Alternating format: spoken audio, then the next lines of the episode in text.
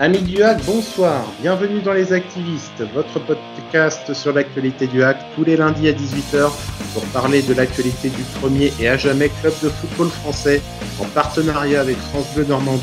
Pour nous accompagner ce soir, Romain, cofondateur d'actu.fr est avec nous. Salut Romain. Salut tout le monde. Florian est également parmi nous comme d'habitude. Bonjour Florian. Salut tout le monde. Au sommaire de ce numéro des activistes ce soir, gifle capital, retour sur Paris FC Hack, clientélisme au Hack, revoir le football populaire, activez-vous, vos réactions au sujet évoqué précédemment, et enfin quelques petites brèves comme vous en avez l'habitude. Cette émission n'est pas la nôtre, c'est la vôtre, et nous allons vous le trouver maintenant. Les activistes numéro 6, c'est parti On commence tout de suite avec le retour sur le match de samedi soir entre Paris et le Hack. Le moins qu'on puisse dire, c'est que une baffe comme ça, ça remet les idées en place.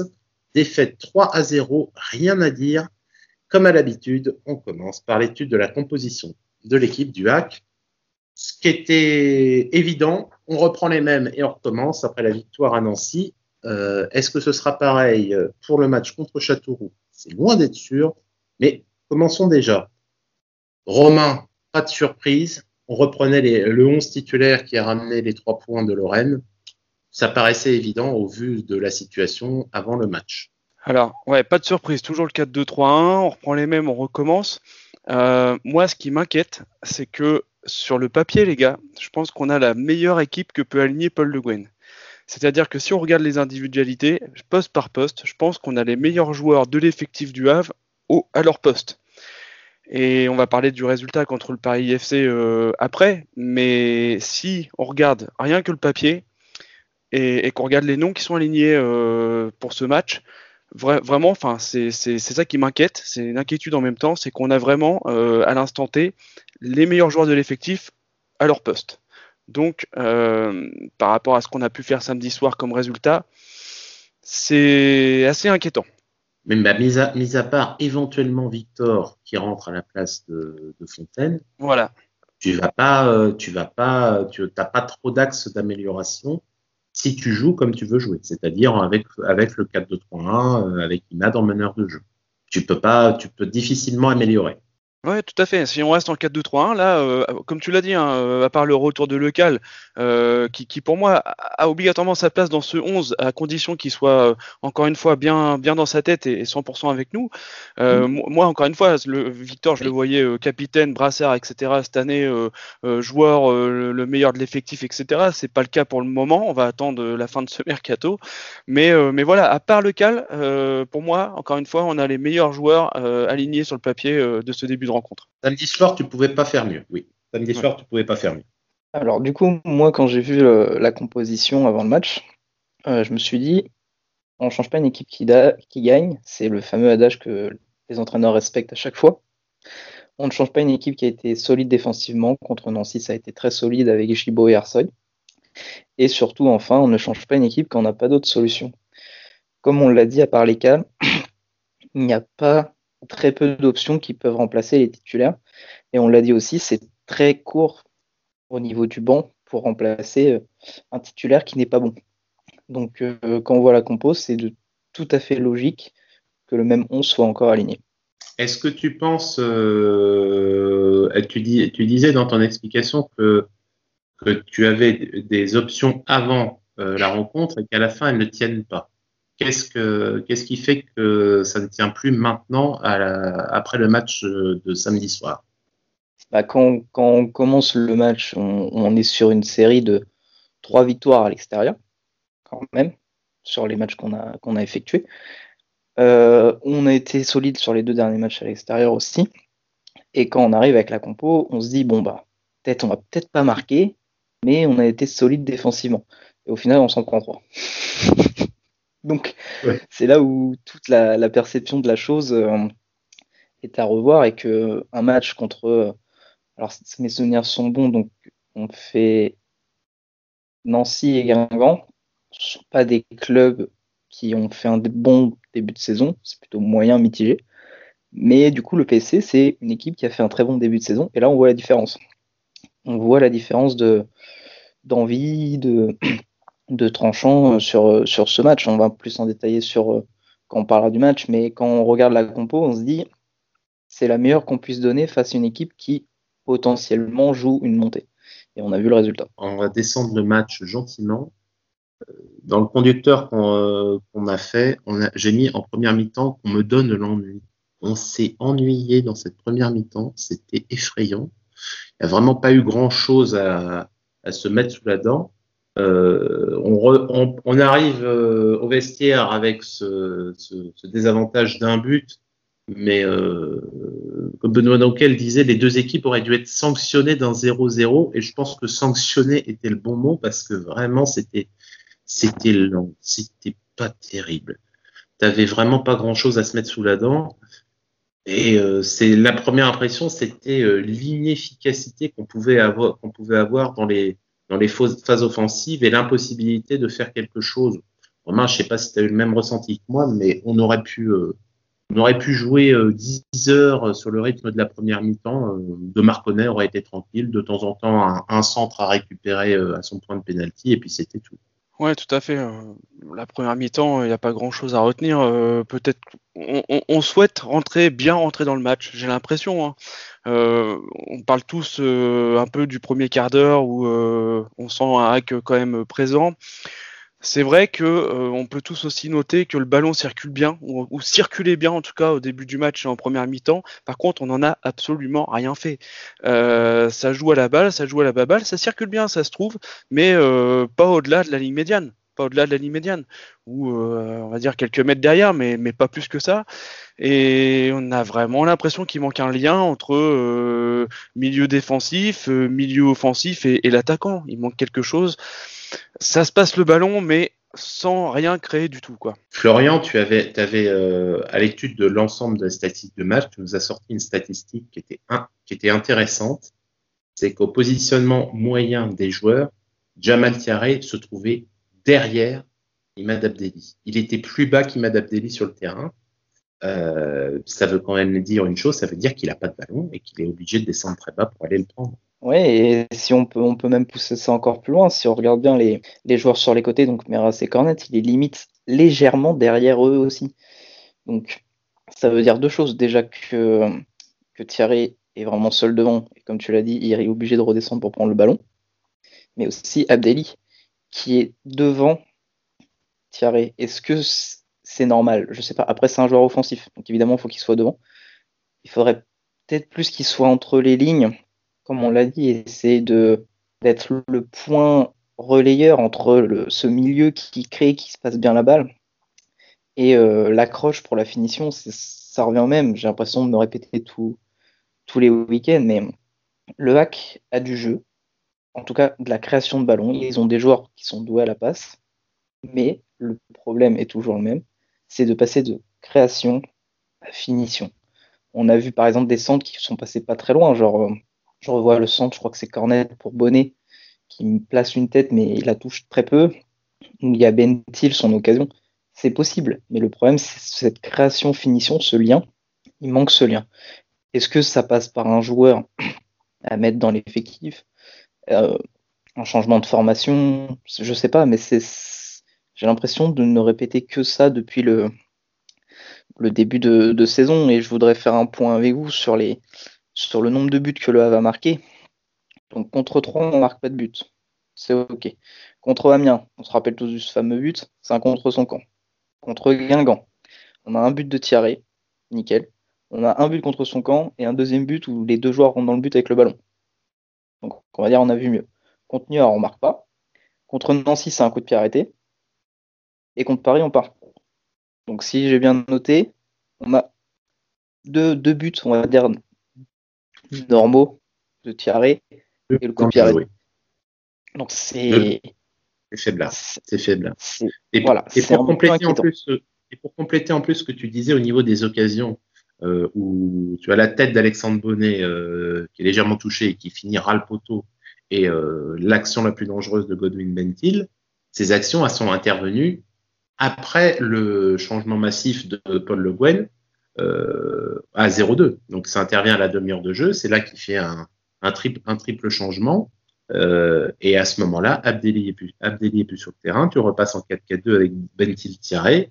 Euh, et pendant euh, pendant 10 minutes, c'est à ce moment-là tu as eu une sorte de sursaut, comme une piqûre d'adrénaline à l'équipe, qui fait que tout de suite, bah, ça essaie de ça essaie de bouger, mais c'est sûr que c'est c'est compliqué parce qu'en face, le Paris FC, euh, le Paris FC, t'as des bons joueurs, t'as René, as René Girard à la manette, donc euh, gérer euh, gérer une équipe défensive, ça il sait faire, il n'y a pas de souci. juste pour info, on avait quand même samedi soir deux entraîneurs champions de France sur les bancs de touche. Donc, ça connaît quand même un petit peu son, métier. Enfin, on peut, on, peut, quand même le supposer. Et une, fois, une fois que le Paris FC mène 2-0, c'est terminé, c'est verrouillé, ça, ça ferme et il n'y a plus grand chose à faire. Et, euh, la, deuxième, mi-temps, c'est à Julien Lopez qui, fait son, festival. Sur les, t'as des défenses qui, la défense qui est, très élastique. T'as, Herzog qui essaie de, combler les brèches, mais à un moment, il, se retrouve un peu, tout seul à essayer de, sauver les meubles et ça, finit euh, par, le score qu'on connaît, donc le 0, le 0-3. Peut-être, serait peut-être pas une mauvaise chose au final qu'on se prenne une telle, une telle claque, mais euh, ça remet en perspective les, les, les propos de Paul Le Guen à propos du mercato qu'il avait tenu en conférence de presse vendredi quand il disait que les résultats du week-end allaient décider beaucoup de choses. Et ben, le résultat de ce week-end va peut-être changer quelque chose au hack. On le verra. Romain, est-ce que, ouais. oui, Avant, j'aimerais poser une question à, Romain et même à toi, Gilles. J'ai cette sensation depuis quelques matchs que Thierry n'est pas utilisé comme il devrait l'être. Euh, j'en ai parlé un petit peu sur Twitter hier soir, ça s'est vu. Je ne pense pas que Thierry est un 9, un pur 9. Je pense que Thierry est un 9,5, pas un 10, un 9,5. C'est-à-dire un, un joueur qui gravite autour d'un attaquant comme il l'a fait avec Tino l'année dernière je vois Thierry comme un col bleu. J'aime bien cette expression. C'est le gars qui. C'est un porteur d'eau, je suis tout à fait d'accord avec qui va décrocher, qui va aller chercher les ballons compliqués, qui va garder le ballon, qui va remiser sur son attaquant, qui va aller chercher les fautes, voir des pénalties. Le nombre de pénalties qu'il avait cherché l'année dernière, c'était impressionnant. Et j'ai l'impression c'est ce qui manque. Et euh, j'espère, parce qu'on nous a parlé d'un vrai attaquant qui allait arriver, J'espère vraiment que cette claque va faire bouger les choses parce que si on n'est que avec Thierry cette saison devant, ça va être long, ça va être douloureux. Et je pense que là, on parlera après du, stade Océane, mais il n'y aura pas besoin de la, jauge des 1000 personnes pour, pour éviter que les gens viennent parce que ça, ça va être très triste. Au-delà de l'aspect sportif, s'il n'y a pas de spectacle, ça va pas donner envie un jour de venir. On vous en, oh, t'en fais pas, Florian. On va en reparler dans la deuxième partie. On fera un petit parallèle avec, euh, avec ce que nous disions au mois de juillet. Romain, est-ce que tu as quelque chose à ajouter sur la fin de match? Ouais, je voulais ajouter quelque chose. Euh, on, sait depuis le début de saison et on l'avait, on l'a tous euh, ciblé. On a un problème de finition, on a un problème en attaque et on sait pourquoi. Et, encore une fois, je pense que je vais le marteler, mais il manque un joueur. Par contre, hier, il y a quand même quelque chose qui s'est écroulé hier en deuxième mi-temps. C'est notre assurance défensive. Gibo, Ersoy ont assuré à Nancy la semaine dernière et ils étaient euh, hyper rassurants en défense. On était content de les retrouver. Et entre deux, il y avait quand même eu un très bon intérim de Mayembo et de Basque, etc. Donc depuis le début de saison, on est quand même très solide défensivement et on avait quand même cette assurance avec le gardien. Et hier, deuxième mi-temps, tout s'est écroulé. Et je veux dire quand même, il faut quand même qu'on se pose des bonnes questions maintenant parce que si on ne sait pas finir et si en plus on n'a plus d'assurance défensive, là, ça va être compliqué. Moi, sincèrement, Amiens, Amiens, Nancy, Guingamp, sincèrement, je pense que c'est des victoires qui, qui c'est l'arbre qui cache la forêt. Euh, pour l'instant. Euh, et même d'ailleurs, euh, Paul Le Guen avait même déclaré que le match à Guingamp, malgré la victoire, a été le plus mauvais match du Hack depuis le début de saison. Alors maintenant, il est remplacé par celui de ce week-end, on est d'accord, du fait du score, mais, je pense que là, il y a des grosses remises en question. Après ce match-là, je pense que la trêve internationale va faire beaucoup de bien. Espérons en tout cas que ça remette certains, certaines idées en place et qu'on pourra le faire. Premier temps de passage actuellement. Nous, en sommes maintenant à 7 journées. 6 ou 7 journées. 6 journées. journées. Le hack est actuellement 11e à 4 points du leader. Romain, tu voulais qu'on descende un petit peu le classement, voir un petit peu où on est. Donc 4 points, 11e, ça donne déjà une idée de ce que va être cette Ligue 2, toujours très compacte, où une, défaite te fait dégringoler, une victoire te fait, te fait caracoler en tête. Qu'est-ce que tu retiens, toi, du classement actuellement Alors, actuellement, sur le podium, on a le Paris FC, Grenoble et Sochaux. Début de saison sur Twitter, après le premier match, j'ai dit le Paris FC va falloir certainement compter sur eux cette année. Nouvel actionnaire, euh, ils ont beaucoup investi. Après, il fallait que la mayonnaise prenne, mais visiblement, euh, ça prend. Hein. Euh, ils ont 4 gagnés, un nul et, un perdu. Donc, ils sont premiers, ils ont 13 points. Et, je pense qu'ils seront, personnellement, je pense qu'ils seront là jusqu'à la fin, au moins dans les 5 premiers. Grenoble, Sochaux. comme tu l'as dit, le Havre se trouve à la 11e place on n'est que à 4 points de la première place, hein, c'est la Ligue 2. Et donc euh, au 18e, 19e et 20e place, on va retrouver des, clubs comme Chambly, Ajaccio et Pau. Donc Chambly et Pau, bon, euh, je ne veux pas dire qu'ils sont à leur place, hein, c'est je, respecte ces clubs-là, ces clubs-là, mais mais bon, on les attendait pas forcément. Voilà, on les attendait pour la lutte, pour le maintien. Ajaccio peut-être un peu moins parce qu'ils étaient plus habitués justement aux cinq premières classes, ces dernières saisons. Et puis, peut-être un peu plus étonnant, vous allez me dire ce que vous en pensez. Euh, je mets des guillemets euh, autour de grosses écuries, mais je vais citer Guingamp, Toulouse et Amiens, qui sont euh, respectivement au 14e. 15e pour Toulouse, 14e pour Guingamp et 17e pour Amiens. Guingamp, ça m'étonne moyennement parce que j'avais déjà dit que c'était le bazar euh, en haut entre Gravelaine, euh, Bertrand Deplat, l'entraîneur repris, qui repart, qui on ne sait pas s'il le veut. Je veux recruter Gourvenec, mais Gourvenec, je veux pas être DS, je veux être que entraîneur. Donc, Lazdarevich, il reste ou il reste pas. C'était tellement le Bronx à Guingamp que ça me gêne moyennement. Ensuite, concernant euh, Guingamp et Toulouse, les écuries qui, qui descendent, jamais trop vraiment euh, sur quoi t'attendre. Euh, je dirais juste que pour Toulouse, qui se, par la voix de Damien Comoli, qui se voyait euh, club de Ligue 1, c'est un club de Ligue 1 et qui a bien fait insister qu'il ne faisait pas partie de ce monde-là. Je vais pas dire que je suis mécontent que pour le moment il patine un peu dans la purée. Moi ça me me déplaît pas plus que ça indépendamment de, ce que je peux porter comme affection à Toulouse. oui, moi je ne suis pas étonné par, euh, par les équipes qui descendent et qui galèrent sur leur première saison en Ligue 2, c'est souvent le cas. Parce que passer de la L1 à L2, c'est toujours pas évident, c'est des matchs compliqués, même si les écuries font moins rêver que celles de la Ligue 1. Se déplacer sur des, terrains un petit peu plus euh, laborieux, c'est toujours euh, problématique. Moi, j'ai deux trucs à noter. J'aime toujours voir les petits promus qui montent en Ligue 2 leur évolution. Dunkerque, septième, trois victoires, euh, deux défaites et un nul. C'est plutôt euh, pas mal, à voir s'ils tiennent comme ça. Et il reste une seule équipe à vaincu pour l'instant, c'est Sochaux, avec trois victoires et trois nuls. À voir euh, si leur invincibilité va continuer, mais j'aime bien regarder les équipes qui sont solides sur un début de saison. Donc à voir par la suite. On verra bien. Le championnat est encore, très long. On en a terminé pour la partie purement sportive. Passons maintenant à notre deuxième sujet, le clientélisme au hack.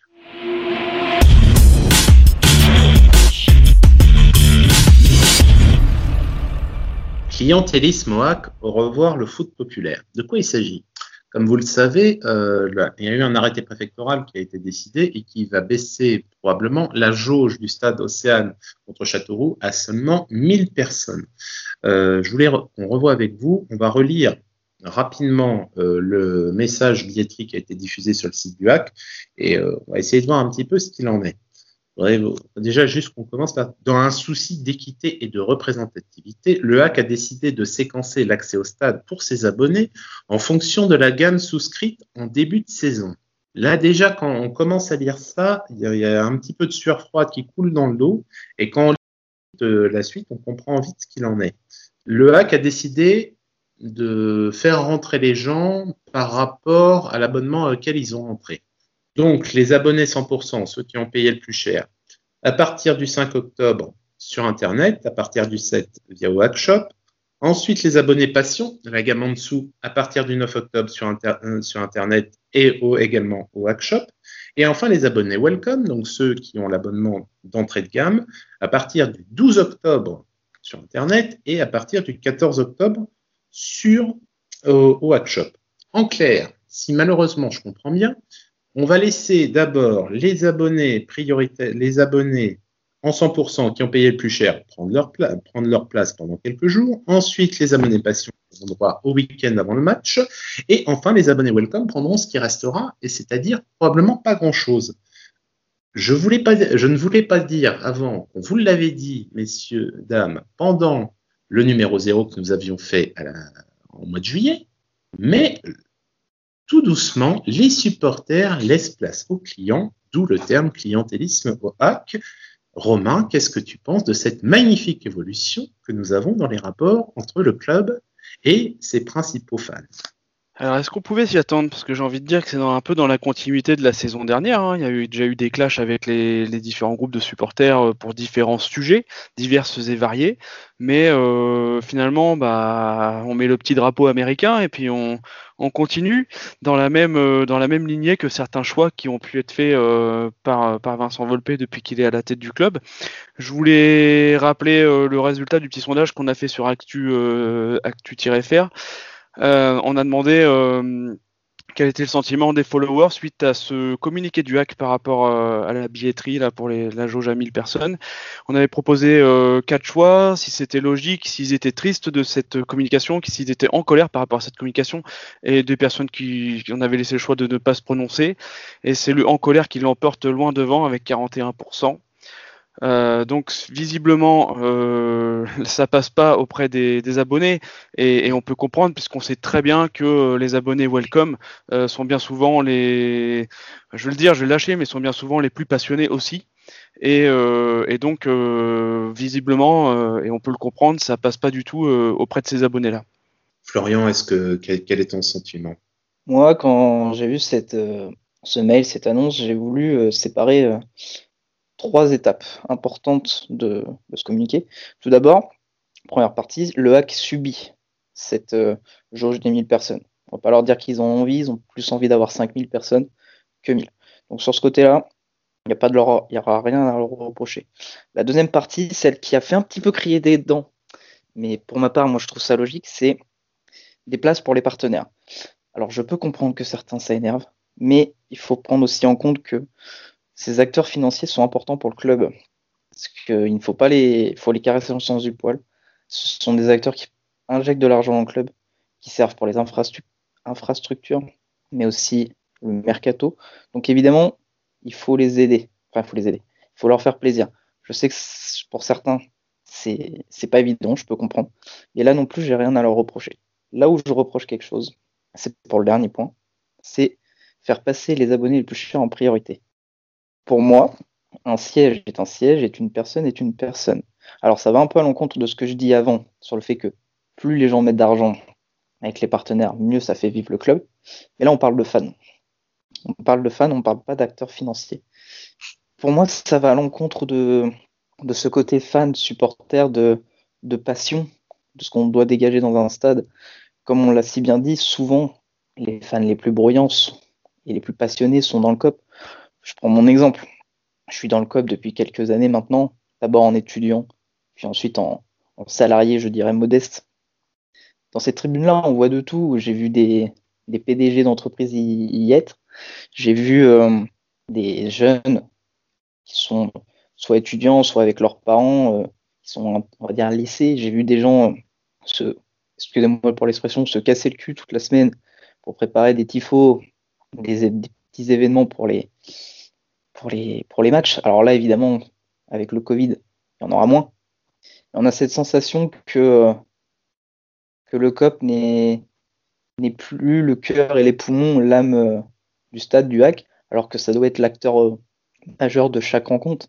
C'est là où il y a le plus d'ambiance, avec euh, aussi maintenant en face le COP Océane, à qui je passe le bonjour, car c'est toujours important de faire vivre le club de l'intérieur Là, moi, j'ai un petit peu, euh, un petit peu d'énervement. Euh, je vais pondérer mon propos pour les associations de supporters aussi, parce que, comme je le dis, eux, ils se cassent le cul euh, toutes les semaines pour essayer de faire vivre le, club. Et là, bah là, c'est, bah, vous passerez en dernier, les gars.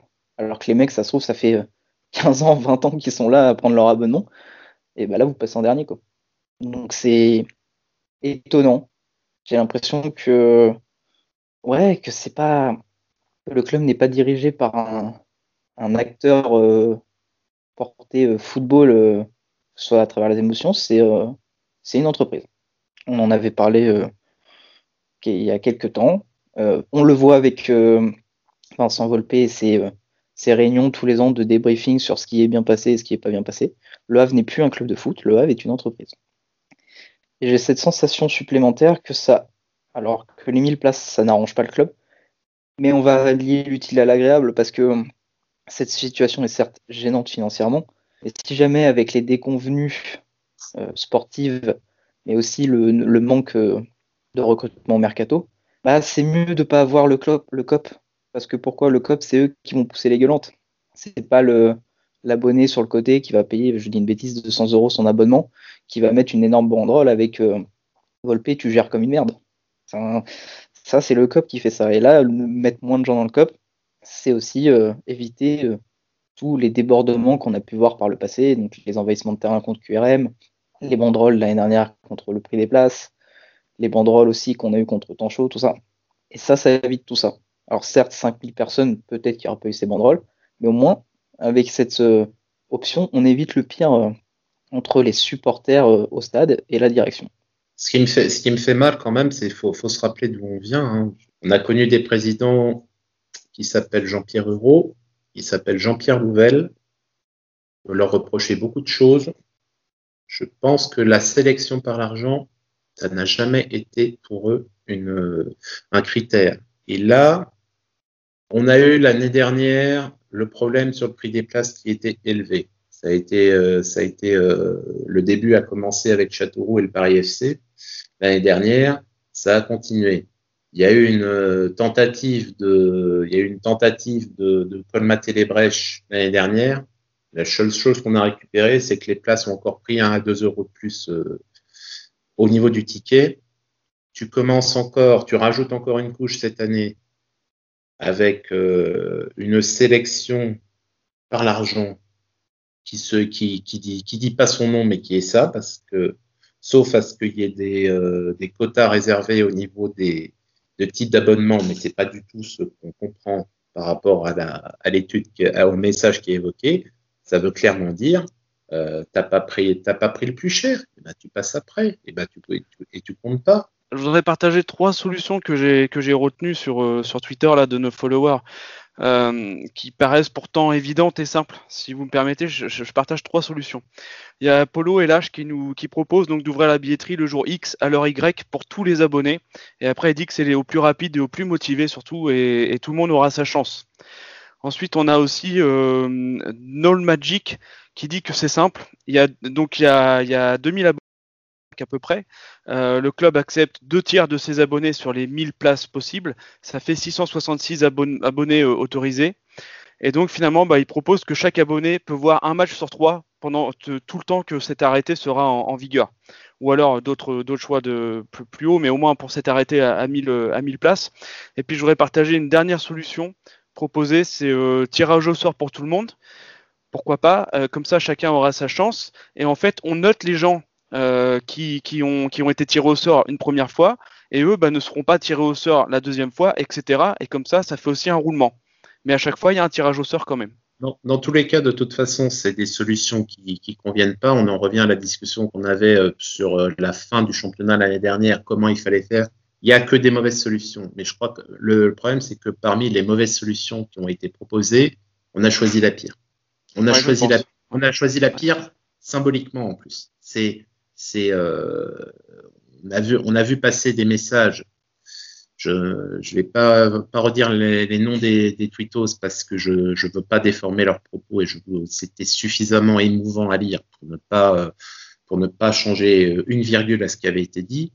Et quand tu lis, mais moi, moi je suis pauvre, je suis smicard, je me, je me, je me défonce toute la semaine. Et le seul plaisir que j'ai, le seul plaisir que j'ai, c'est qu'une fois toutes les deux semaines, j'ai posé mes fesses au stade Océane pour voir mon équipe et qu'on me dit, bah, t'as pas payé, t'as pas payé assez cher pour mériter d'y aller, alors que tu es peut-être abonné depuis 10 ou 15 ans, ça devrait quand même faire réfléchir certaines personnes quant au rôle social qu'ils ont. Il n'y a pas que des nouveaux, il y a quand même des gens dans ce club qui sont là quand même depuis des années. Donc à un moment, il faudrait peut-être que ceux-là disent aussi, ça ne peut pas marcher. À un moment, WAC, ça ne va pas le faire. Et si tu veux te réserver uniquement tes places à ceux qui payent du pognon, à un moment, bah, tu n'auras plus personne. Donc, est-ce qu'on remet un peu les pieds sur terre? Est-ce qu'on veut que ce stade, il se remplisse Oui ou merde? Je veux à un moment que ça avance. Et là, ça n'avance pas, ça va dans le mauvais sens. Si vous voulez plus de supporters, vous ouvrez votre tribune avec vos VIP et vos abonnés qui payent 250 balles minimum à l'année, vous le dites, et nous, comme des cons, on fera autre chose le samedi soir. On a peut-être mieux à faire que de se faire prendre pour des cons. Je pense qu'on n'a rien à ajouter de plus. Tout est dit sur ça. J'ai l'impression que personne n'écoute. L'année dernière, on leur a dit que Le Havre était une ville populaire euh, avec euh, forcément des hauts salaires et ils n'ont pas écouté. Et j'ai l'impression que cette année, ils n'écoutent pas non plus. Voilà, le en fait, c'est tout bête. Tout doit être dans le dialogue. Ils ont cette année ouvert euh, le, enfin le local pour les pour l'association des supporters. On se dit oh un pas en avant, trois pas en arrière. Je pense que nous avons tout dit, messieurs. On ne, je pense qu'on ne va pas pousser plus loin parce que je pense qu'on risquerait d'être vraiment vulgaire et ce serait dommage de se faire censurer par YouTube pour, euh, pour ce que nous allons dire. Allez, on continue avec les réactions, chers amis internautes c'est à vous. Activez-vous, c'est maintenant.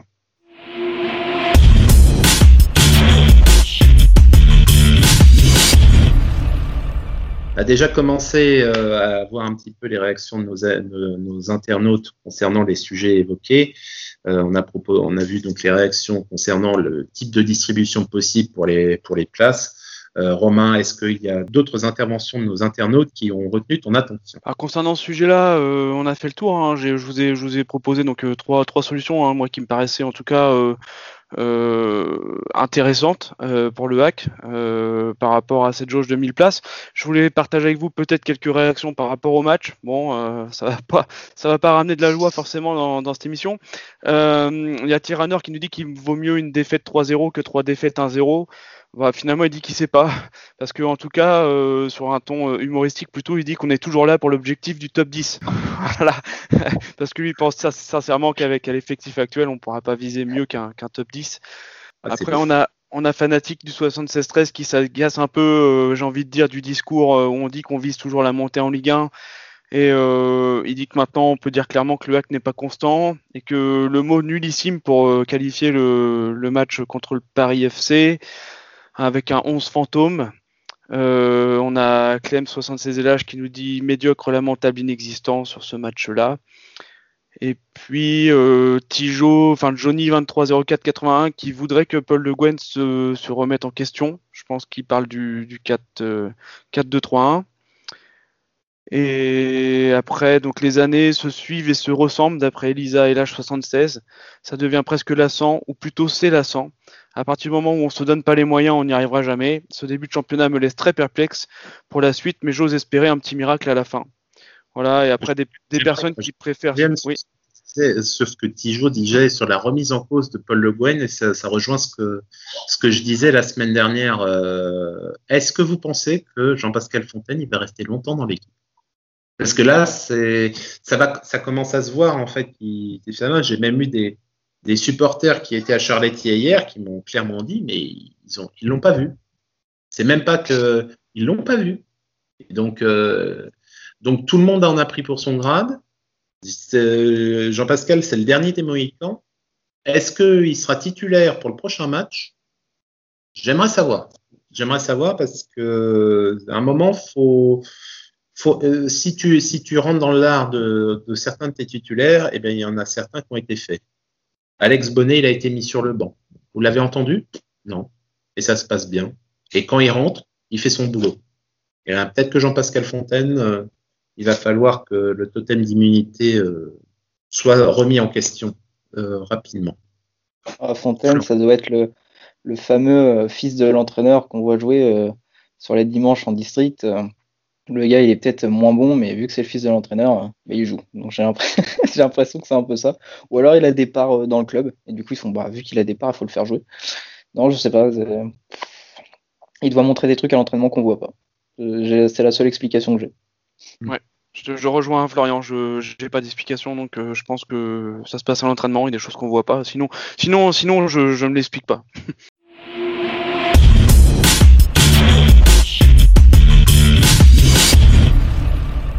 nous allons attaquer maintenant un deuxième sondage qu'on avait mis, avait mis en ligne beaucoup plus tôt dans la, semaine parce que c'était pour nous le, ce qui aurait dû être le fil rouge de cette, de cette émission en deuxième partie. Ça concerne le mercato.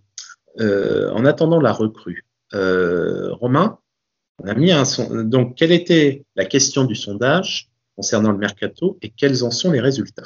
Donc on avait euh, évoqué en fait que la fermeture du mercato euh, approchait, hein. il restait une semaine au moment où on a posté le sondage. Paul Le Guen euh, avait déclaré juste avant pouvoir viser le top 5, voire le top 2 avec l'effectif actuel. Donc c'était avant, je crois que c'est avant le match de Nancy quand même hein, qu'il avait déclaré ça. Et donc la question était simple, pensez-vous que le Hack va recruter un attaquant, sous-entendu avant la fin du mercato bien sûr? et donc c'est le non qui l'emporte avec 63% des voix face au oui. Donc visiblement, euh, les supporters et les followers euh, sont plutôt pessimistes sur l'arrivée d'un attaquant.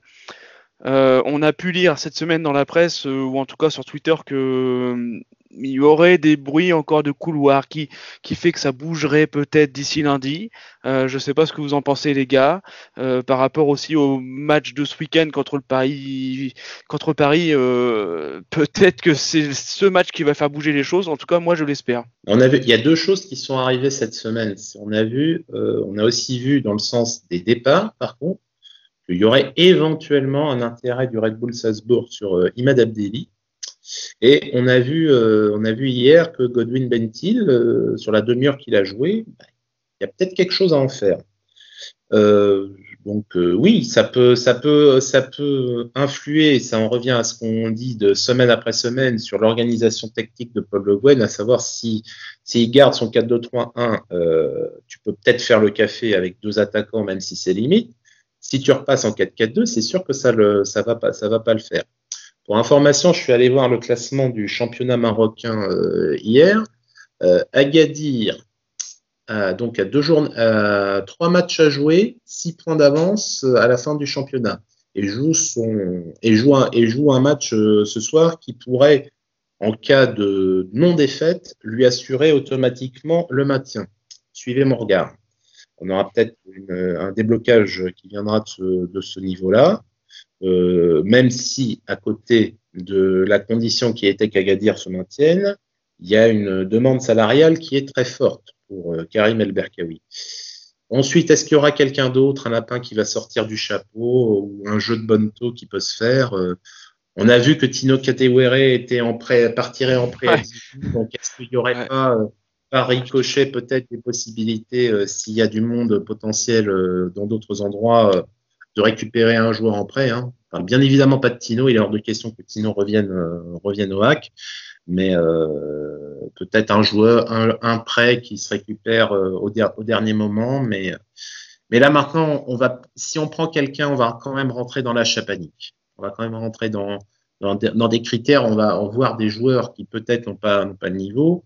Paul Le Guen avait dit pendant la semaine que les, agents se sont proposés, ont proposé beaucoup de monde et qu'il a tout refusé parce qu'il avait mieux sur place. Oui, mais là maintenant, là, ça dépend maintenant. C'est soit tu installes ton 4-2-3-1 et tu demandes sérieusement à ton meneur de jeu de, de hausser un cran, soit tu retournes sur ton fondamental en 4-4-2 et dans ce cas-là, un, tu recrutes un attaquant et deux, ben, tu, assumes le rôle que doit jouer Imad Abdelli dans ton effectif. Voilà. Euh, Florian, je ne sais pas si tu as quelque chose à rajouter euh, là-dessus. Non, bah, vous savez, moi, l'attaquant, on en a parlé, euh, je ne sais plus dans quelle émission, hein. on le sait depuis janvier. On le sait depuis janvier. Voilà. Il n'y a pas grand, pas grand à dire. Et là, et là on s'active le 3, le, 3 octobre, dans, dans deux jours. J'ai l'impression d'être le hack, en fait ce sont des étudiants à l'université. Ils font tout le dernier, jour, dernière semaine. C'est impressionnant. Et, parce, parce qu'on s'est pris une classe, c'est peut-être peut-être à cause de ça. peut-être le, troisième but qui va faire que ça va activer. Ouais, ouais c'est ça qui est fou. Alors, troisième. Hein. C'est je suis, d'une part content limite de cette claque parce que si on arrive à recruter un attaquant après avoir euh, la tête de l'attaquant aussi, parce que si c'est euh, un gars qui était en National 2 ou tout ça, sans manquer de respect à ce championnat, on, est habitué hein, aux gars de National qu'on recrute et qui ne jouent jamais. Euh, Ouais, mais, ouais, et puis surtout, je rajouterais, c'est que la bonne pioche de National, tu vas pas la faire euh, au bout du bout du mercato. La bonne pioche de, de, National, au contraire, si tu veux la faire, tu la fais tout de suite. Parce que s'il y en a un autre qui a vu la bonne pioche, il va aller le faire, euh, il va le faire avant toi. Les bonnes pioches de fin de mercato dans les, dans vraiment les divisions inférieures, donc même pas National, mais plutôt National 2 ou National 3, euh, c'est pas maintenant que tu les fais. Tu les fais, tu les fais, euh, tu les fais pour la reprise, sinon ça, ça le fait pas. D'autant plus que normalement, ces joueurs-là n'ont pas de, sont, sont en fin de contrat automatiquement à la, à la, fin de la, à la fin de la saison parce que soit ils sont amateurs, soit ils sont sous contrat fédéral qui s'arrête à la fin de la saison. Donc, il faut, faut, les préparer physiquement à la Ligue 2 en plus. Hein. Y il, y a un temps de, il y a un temps de prépa quoi, avec ce genre de profil. Oui, c'est moi, c'est ça qui m'énerve. On le sait depuis janvier. On le sait depuis janvier. On a 10 millions qui sont partis. Enfin, qui sont partis, qui sont arrivés. Je dis pas de mettre 10 millions sur un attaquant, mais on le sait depuis janvier. Je ne sais pas qui s'occupe du recrutement au HAC, mais il faut, faut des explications. Je veux bien qu'on refuse des profils, mais mais c'est avant, avant, tout Paul Le Guen en personne hein, qui, a les, qui, a les, qui, a, qui a les rênes en, en main. Hein. Euh, après, il y a forcément, euh, euh, évidemment, il y a des gens qui vont, qui vont voir les joueurs pour lui, etc. Mais, mais c'est euh, lui le, le, manager général. Hein. C'est lui qui a, c'est lui qui a, les, qui, a les, qui a les cartes du recrutement dans, dans ses mains, ah, pour moi. Après, est-ce qu'il sait quelque chose pareil qu'on sait pas? Genre, il se dit, on recrute personne, on fait radar, et quand le mercato est fini, on lance Benty et il nous en plante 30 est-ce qu'il a cette carte-là en main euh, Alors si c'est ça, c'est un grand bluffeur et je le respecterai à vie. Mais moi, je sais, moi, on revient en même, on l'a toujours dit. Il y a Thierry qui se pète, c'est c'est foutu. Déjà que Thierry se pète pas, on marque pas beaucoup. Alors si Thierry se pète. Il y aura, peut-être à l'heure actuelle, chers amis auditeurs, nous enregistrons, nous sommes dimanche, il est 10h55. Peut-être qu'au moment où vous écouterez cette émission, les choses auront évolué euh, depuis.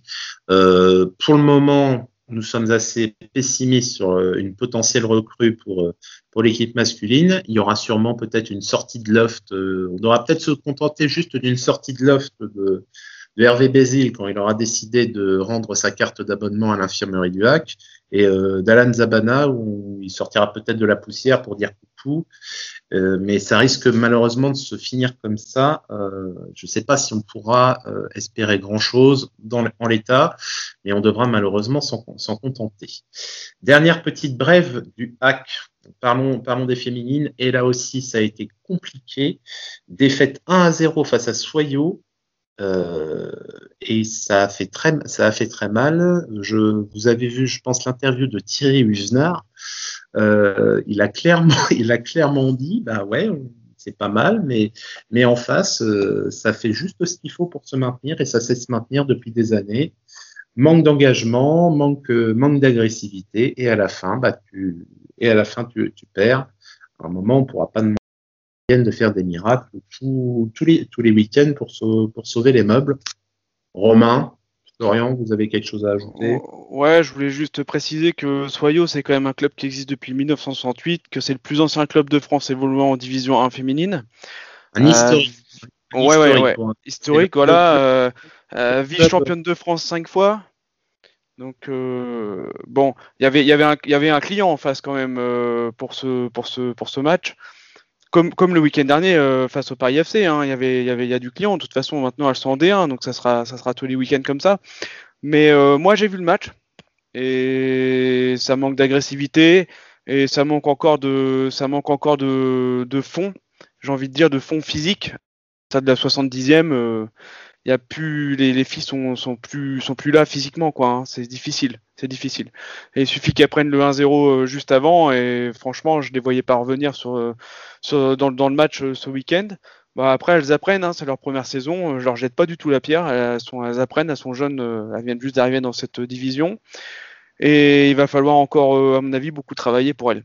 Florian, un dernier mot pour finir? Oui, bah après, euh, c'est une équipe euh, du HAC très jeune euh, qui, qui, comment dire, n'a pour l'instant vécu que des, des saisons où il visait la montée. Et euh, le maintien, c'est tout autre chose, c'est un tout autre aspect mental. Il faut, faut habituer, s'apprendre à, perdre, à faire des matchs nuls, ne pas prendre beaucoup de points, mais toujours d'être solide mentalement. Et c'est un bon apprentissage. Je crois en, la possibilité du maintien, ça sera dur. Ils vont affronter des équipes qui sont habituées à ça. Donc, c'est un gain d'expérience. Là, ça va jouer euh, à l'expérience et le hack en a moins que ses, adversaires. Du coup, va falloir jouer à la malice, euh, gagner du temps, essayer de prendre un point par-ci, un point par-là. Ça va être dur, mais il faut comment dire, compenser ce manque d'expérience avec un peu plus de malice, un peu plus de vice sur le terrain pour essayer de récupérer des points, quitte à être moche dans le jeu, des fois aussi.